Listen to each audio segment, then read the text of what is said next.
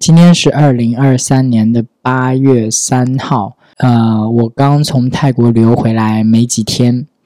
然后这次泰国旅游有什么值得分享的事情吗？哎呀，我觉得一般来说旅行都是一件开心的事情，但我这次好像就是时时好时坏的那个心情，就没有特别满足。然后我就会觉得说，出去旅游真的选一个好的同伴很重要，就是可能去哪里都不重要，跟你一起去的那个人比较重要。我这样讲是不是会对我那个主动邀请我去的那个朋友？我会觉得有点愧疚，就好像我对他邀请我去玩不太满意，但但确实实话是我有一些不满意的地方。嗯，一开始是他邀请我去玩的嘛，然后我以为也有可能是我这么以为过分了，但我确实以为说我去了就什么都不用管，他会安排说我们今天就干嘛，明天就干嘛，我们就玩这各种东西。但是事实上去了之后，他就是有要工作啊。啊，他也没有要工作，因为他想要去那边拓展新的业务，然后他就需要去见一些朋友，去见一些什么生意伙伴，谈一些可能的合作。然后我就没事做，我就待在家待着。嗯，而且这几天就是因为他新买的房子嘛，我去的时候是空空的。然后他在买一些家具啊，呃，装一些家具什么的，我可能就要帮忙装家具，或者在那边等那个快递来。就是我也不能出去，我得在家等快递来。把东西送到之后，我才能自由活动。嗯，我就会觉得我不是来旅游的，我是来流浪的。我就是毫无目的在那儿。但是，嗯，从他的角度来说，当然工作是最重要的。我也能理解说他是要在这边讨，就是为了以后建立新的生活，他要去见一些可能的工作机会，那也是很正常、很合理的。没有必要为了一个朋友，然后就把那些拒绝掉，然后真的在这边陪什么的。但是我确实。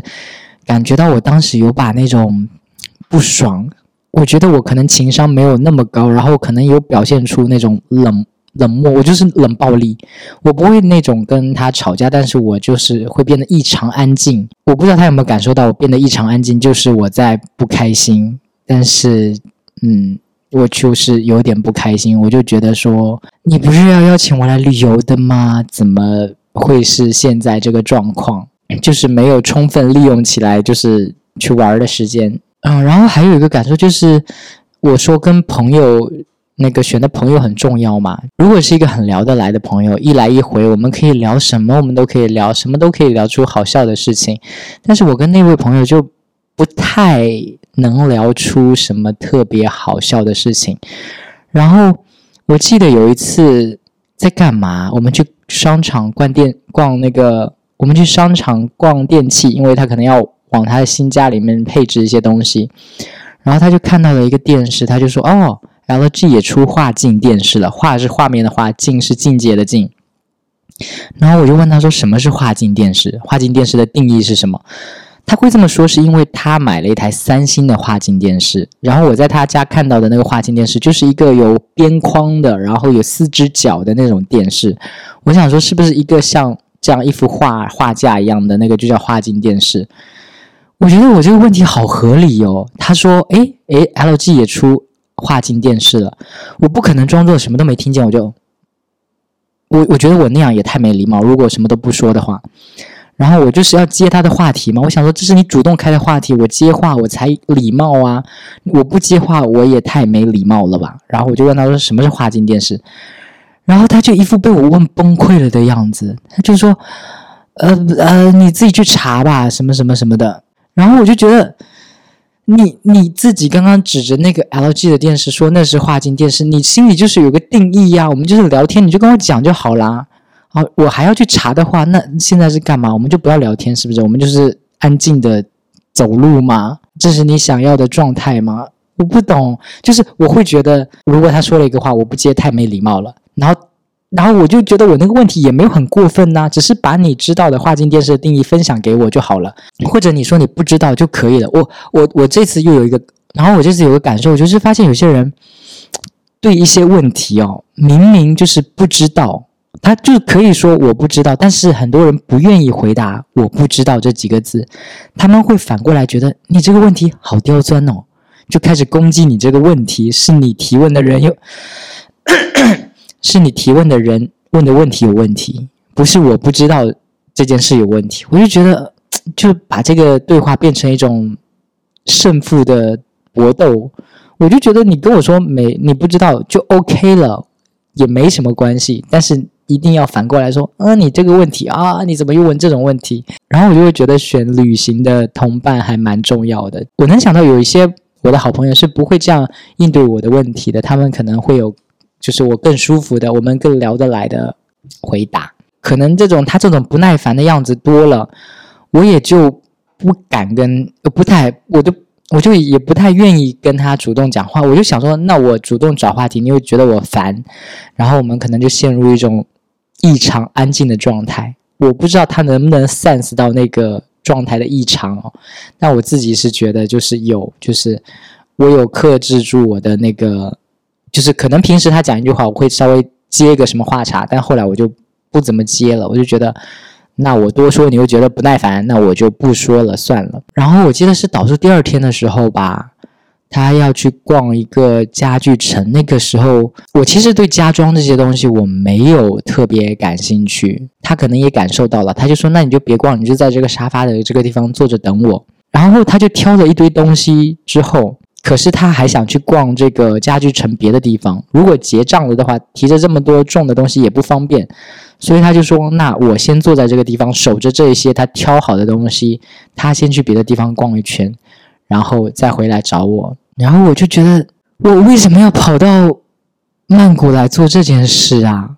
我为什么要浪浪费我在出来旅游的时光，在这边帮你看着这些东西？我就觉得很不舒服，然后那个时候刚好还有一个女生朋友，她在负责帮我在家里看猫什么的，她就给我打语音那个视频通话，跟我说什么要怎么换那个猫粮啊，怎么换那个水啊什么的。然后我当时手机也快没电了，然后他就问我说玩的开心吗？我就说嗯，不怎么开心。我现在在这边等，而且我在那个地方好冷哦，我当时穿一件背心，我就觉得那个。商场里的空调好冷，我就坐在那个沙发上，好冷又无聊。就是他觉得我不爱逛家具，但是我更不爱坐在这等。我宁愿可以出去跟他逛一逛，看看看看那些可能我没有很感兴趣的东西，也比坐在这好吧。我就觉得啊，蛮不舒服的。但是整趟旅程，我有觉得他有带给我开心的地方，就是他介绍了一些朋友给我认识。我发现我还。很喜欢认识新的人，虽然可能后续我们也不怎么联系，但是去见识新的人我还蛮开心的。然后其实第一天他还有陪我去哪里逛一逛，第二天他就就时不时的有的时候要出去工作什么的。然后第二天我自己就在那边剪视频，剪视频剪着剪着我又容貌焦虑又犯了，你知道吗？我就是好想整容哦，我就觉得看着视频里的我自己，我就觉得长得我为什么不能？帅一点，我为什么不能好看一点？我以为啊，我以前以为我就是跟我自己的容貌和解了，我就觉得 OK 啦，我就是一个中等长相的人。但是剪这个 Vlog，我就觉得我又跟我的容貌闹掰了，我就觉得我好想整容啊！我为什么这么不好看？我这我怎么老了？我的法令纹怎么出来了？我的抬头纹是不是要再消一点？我想把我的鼻子垫高一点。我我我啊，好多东西。我为什么不可以变得好看一点？然后中间还有一个事情，就是我妈哭了。就是我当时去一个浴场，那个叫桑拿房吧，反正就是一些男同性恋寻欢寻欢作乐的地方。就是你进去了，然后你们在那个暗房里面互相看对眼，你们就可以那个发生一些行为。然后呢，我大概十点多的时候，不对，九点多的时候去的。去了那里，你手机得锁在柜子里，所以我就没有办法带手机进去。我妈可能就刚好在我进去的之后给我打电话，呃，发语音，然后我没有回她。我是后来进去逛了大概一个小时吧，我在那个桑拿房里面待了一个小时多，回来之后看到那个上面都是我妈的未接来电，打了好几通，然后前面的也有两条语音，就说你在哪？你你快回我电话，你在哪？然后是哭的不行的那种。然后我在想说，才一个小时，我妈有必要哭成那样吗？我我知道其他人可能会觉得很贴心，妈妈好爱你，妈妈好关心你，但我就觉得有必要吗？就一个小时而已。就是后来我跟他解释说，曼谷比国内晚一个小时，所以他可能以为很晚了，可能以为是十一二点了，但其实，在曼谷可能才九点十点这样子，啊，十点十一点这样子就没有很晚。我就觉得我之前去日本或者去别的地方旅游的时候，他们根本也没有这样子啊，就是是因为泰国的关系嘛，是因为就是最近什么嘎腰子的新闻特别多，所以他们就特别恐惧我被嘎腰子嘛。我一直想着我，我之前就想说。拜托，嘎我这三十多岁的腰子也不值钱吧？干嘛嘎我的腰子？他们就有点，我就觉得他们有点担心太多了。哎，但我还是说了一些话让他宽心啊。我就说，我不会那么笨，让自己就是陷入那种危险。如果有危险，我会躲开的。你不要担心，你不要想太多。一个小时而已，你没有必要哭成这个样子。真的不要自己吓自己这样子啊！就讲了一堆。然后我当时想了一件事，就是我只是消失了一个小时，就让他，嗯。哭成那个样子。如果有一天他知道我是 gay 的身份，我喜欢男生这件事，他会不会也是这种状态，哭得稀里哗啦什么的？我会觉得蛮难受的耶。然后我这次坐飞机，我就觉得哇塞，怎么人均一个 LV 啊？就是大家怎么都那么有钱？我朋友介绍了一个 P 朋友给我认识，然后那个 P 的朋友也是全身名牌。那个手表是 LV 的手表，衣服是什么 Balenciaga，就是巴黎世家的，然后鞋子袜子就是什么 Nike 啊之类的，反正就感觉好有钱啊！大家，因为我的穿衣就是淘宝便宜货，然后我就觉得我就是一个廉价的穿搭打扮，我也不觉得我有什么风格，你知道？结果那个 P 的朋友就跟我说：“嗯，我觉得你这个穿搭风格不适合你。”然后我心想啊。我这么穿还有风格呢，我还有风格呢。我，他说你应该穿更精致一点，然后不像你现在这个文艺风不适合你。然后我想想啊哈，原来我是文艺风哦，就是他可能觉得不适合我，但我觉得还听得挺开心的。原来我有风格，我还是文艺风呢。但但是就是我就觉得人家好有钱，人家怎么都人均一个 LV。尤其我回国的时候在坐那个飞机，然后好多人。拿着行李什么的都有 LV。我我记得我当时刚到曼谷的时候，感觉飞机上有蛮多就是很明显看出是 gay 的人。但是我坐飞机回来的时候就觉得，哎，好像还好哎，因为我买的是廉价航班嘛，然后那个时间是晚上的两点，曼谷的两点飞回国到国内都六七点的那种时间段，就是正常人都在睡觉的时间段，所以便宜吧，所以是廉价航空。然后就没有再看到其他的 gay 了，然后就觉得天呐，我真的是为数不多的穷 gay 耶！就别的 gay 可能都很有钱，就觉得哎呀算了，我不如多睡一会儿，然后多花点钱买个更好时段的航班吧。只有我这种穷鬼，然后就哎呀算了算，为了省钱，我就是这晚上不要睡了，就去坐飞机去了。然后这次的曼谷就哎有一个事啦，有一个事好像勉强可以说一下，就是我去了那种。桑拿房嘛，就是那种男同性恋认识的地方。有一天晚上，我就认识了一个泰国当地的男生。我当时也没问他年纪，因为我不想他问我的年纪。然后他就说一些很好听的话，他就说：“You are my type, you are so cute。”你是我喜欢的类型，你很可爱。然后我就喜欢你这种。然后我好，我好像问他说我是什么类型，他说就是小小的白白的，然后就是好像表现的说啊很喜欢我，我是他第一个中国男孩什么什么的啊。然后我后来就问他说，我们可以互相加一下 Instagram 吗？他就说他没有在用 Instagram，可是他在划手机的时候，我一看他明明手机上就有 Instagram，他居然跟我说他没有在用 Instagram，就是我想要。纪念嘛，我想要知道说，呃，我曾经跟哪些人发生过一些事情，然后我可以，我我可以以后想要找的时候可以找到这样的人，然后呃记忆可以重现在脑海中这种的。可是他就是明明有在用 Instagram，他跟我说他没有在用，然后不跟我加，然后我心想说你前面还在那边说那么多，说你很可爱，说你是我喜欢的类型啊，真是个狗男人。，OK，那这个泰国之旅的事情就说的差不多了。还有什么最近发生的事吗？我我在看我那个备忘录里面记的一些小事件哦。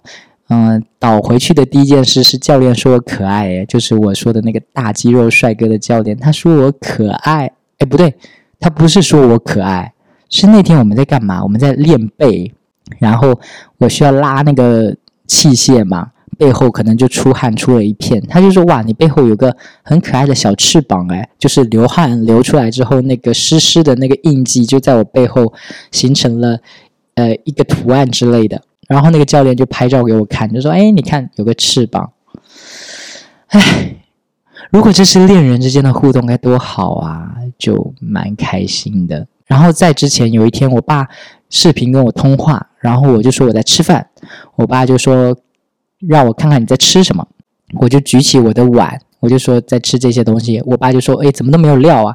我爸说的料大概就是说没有一些海鲜呐、花蛤啊什么这些东西啊，就是要肉类的。我说有啊，这里面有鸡胸肉啊。我现在就是跟私教跟我讲我要怎么吃，我都吃很多蛋白质、蔬菜、碳水这些东西。然后我爸就说：“哦，你有去健身房，你还有找教练，那你找那个教练一次多少钱？”然后我整个超心虚的，因为我现在就没有赚钱了嘛，我自己的钱都快花光了。其实我是花了我妈给我的钱去找的私教，我就我就很心虚，我就会觉得说，我爸完全有立场指责我，因为你不是没赚钱吗？你还浪费这么多钱去找私教。你到底在干嘛？而且我爸发现，而且我发现我爸永远不知道我在做什么工作。诶，我爸还以为我在做网文写手之类的。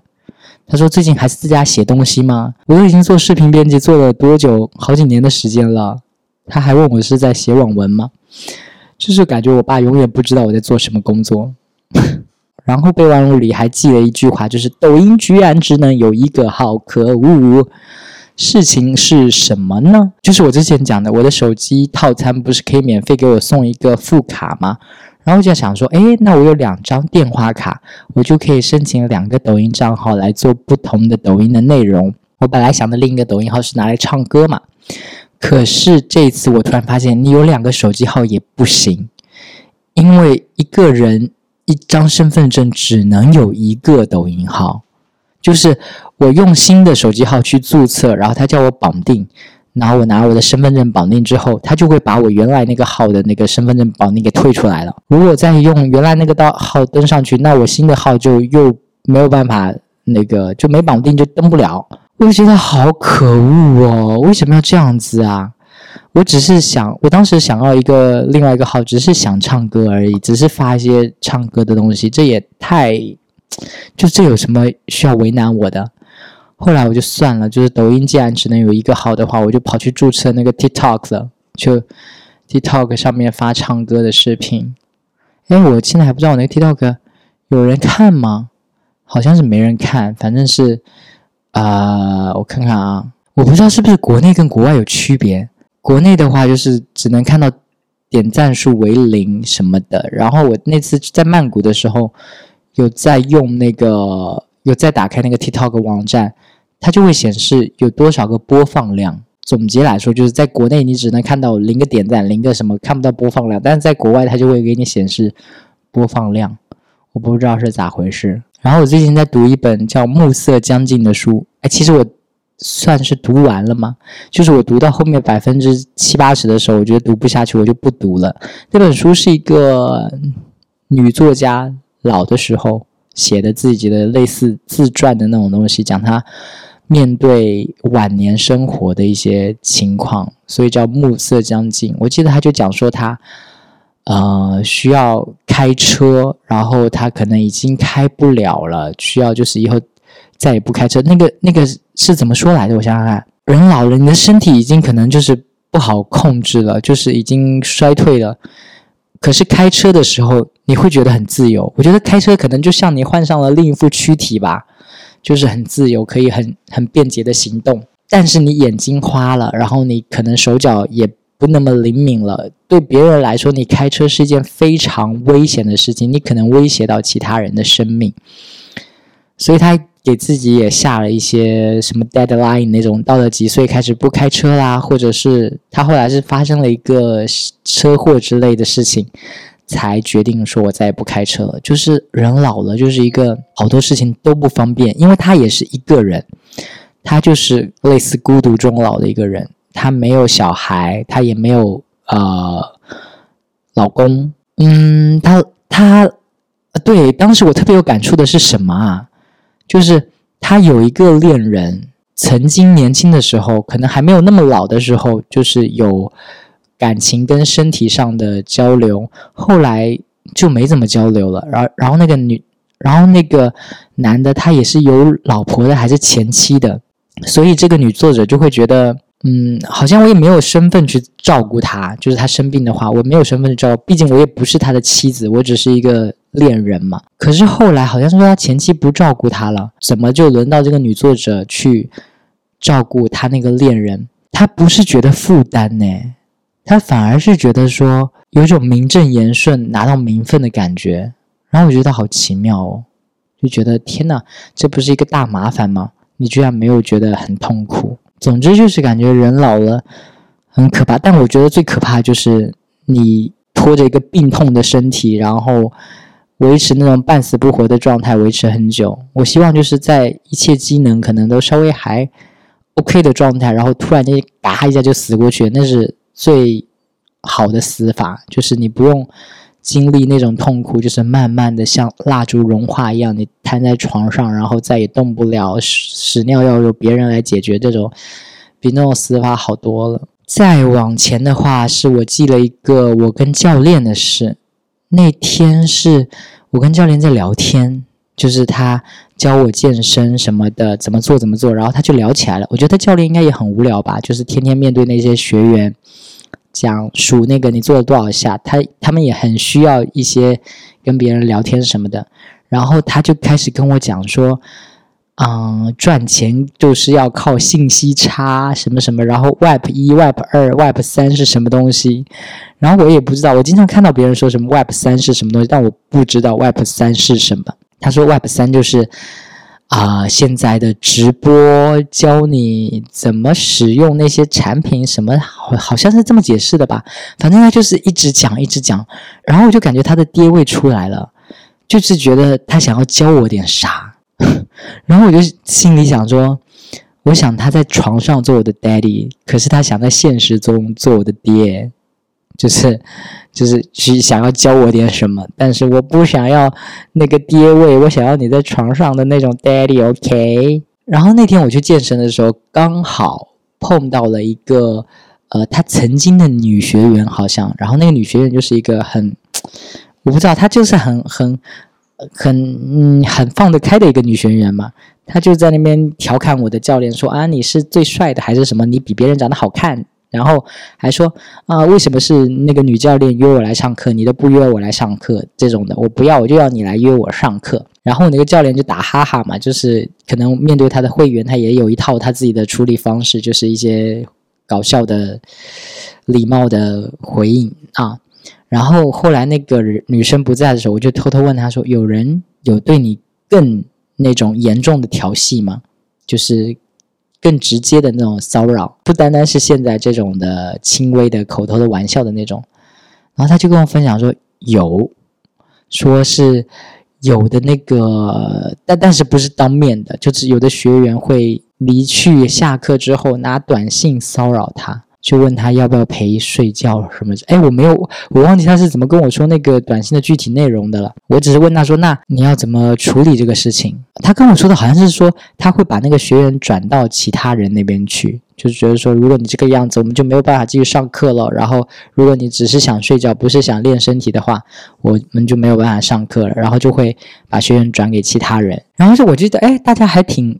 内敛的哈，大家居然是回去，然后用短信来问他这个事情，而且我没问的一件事是那个客人到底是男的女的，我好奇，我总觉得好像男生会做的更直接一点，比如男学员下课了之后发短信说你要不要陪我睡觉，怎么？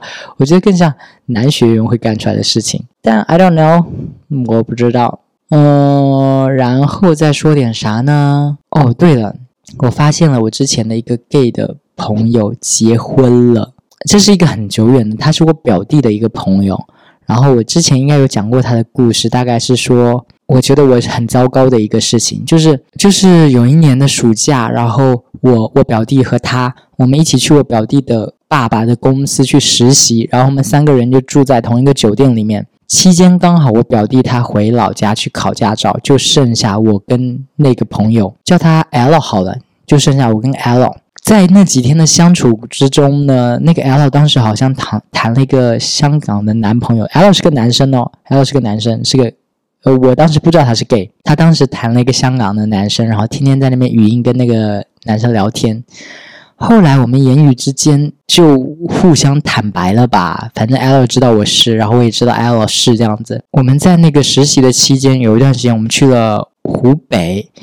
然后刚好跟我妈碰到了，我妈就在那边聊天，说什么呀？就是说什么可能问我有没有谈恋爱什么之类的，我有点忘记了。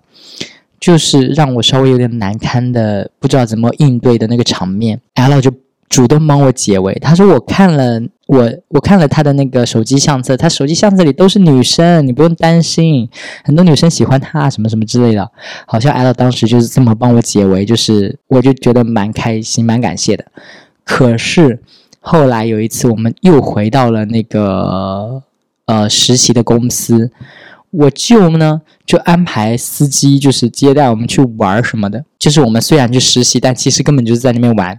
我就还特地安排了一个司机去接送我们去各个景点。那个司机也是个年轻人，可能比我们大个几岁。那个司机好像就看到了 L 在跟那个香港的男生聊天，然后两个男生可能用了一些很亲昵的称呼，“宝贝”“老婆”之类的，就被那个司机发现了。那个司机就在车里的时候，就剩我们四个人的时候，那个司机就在车里说：“你是不是玻璃？”因为当时玻璃是那个同志的那个另另外一个，我不知道昵称什么之类的啊。他说：“你是不是那个玻璃？是不是那个兔子？如果你是的话，我现在就把你从车里踢下去。”然后车里就异常的尴尬。就是如果我作为一个有义气的人，我是不是应该帮忙他去？垫一些话去缓和这个气氛，但是我没有，我就是装作我就是置身事外，我什么话都没有说。我觉得我应该要做点什么的，其实，但是我什么都没有做。然后那个 L 就是自己在那边打哈哈说没有啦，什么什么什么之类的，然后就把这个事情应付过去了。然后我最近就是刷小红书，就发现了 L 的账号，然后就发现他做的好成功哦，比我成功多了。然后在他的小红书账号里面就发现他结婚了耶。他居然结婚了，而且还有个孩子。我记得我当年好像跟他还有来往的时候，我就有问过他，他说他肯定会结婚，但我没想到真实就是发生了，他真的结婚了，真的还有小孩了。我不知道他是不是骗婚，我不知道，不知道他现在的婚姻生活到底是怎样的。OK，这期播客就先这样吧，拜拜。